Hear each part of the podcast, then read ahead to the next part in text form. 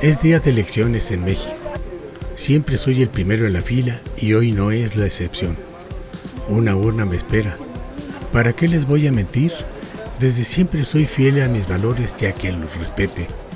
Soy de esos que cree que las cosas se construyen de a poco y con el tiempo, que no hay soluciones mágicas. 102 es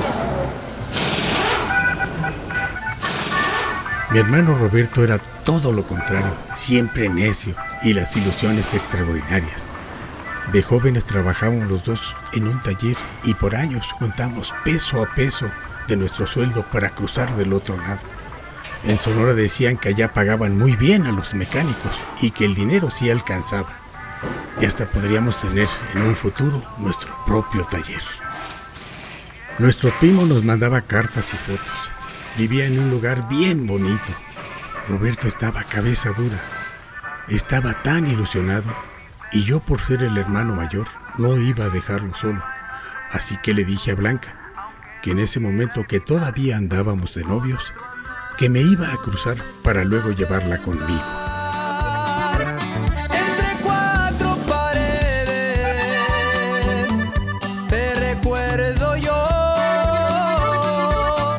Era mucha la nana que te pedían esos tipos para la mordida de los choferes, y quién sabe para qué más. Pero cuando a Roberto se le ponía algo en la cabeza, no lo paraba nadie. La noche anterior a nuestra partida, vino Blanca. Traía los ojos llorosos. Yo pensé que por la despedida y corrí a abrazarla para dejarla más tranquila. Pero ella fue la que tuvo que consolarme a mí. Blanca me dijo que estaba embarazada, que íbamos a ser padres y de golpe me puse bien nervioso. ¿Cómo? ¿Cuándo? ¿Será niño? En ese momento me di cuenta lo que sentía Roberto con su ilusión de cruzar. La misma ilusión sentí yo pensando verle la cara a mi chamaco. Blanca estaba nerviosa. Su papá se había puesto bien duro, aunque no estábamos casados, que necesitaba ir al médico y que su barriga ya se iba a empezar a notar. Un mundo se me vino encima de mi espalda. Creo que eso es lo que le llaman responsabilidad. Roberto se despertó ansioso.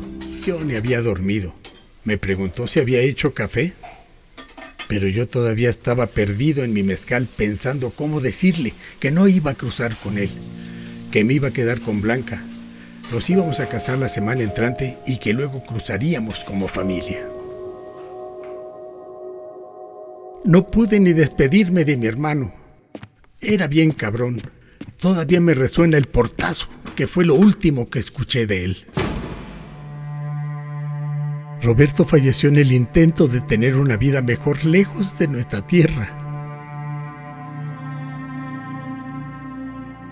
Con Blanca nos casamos.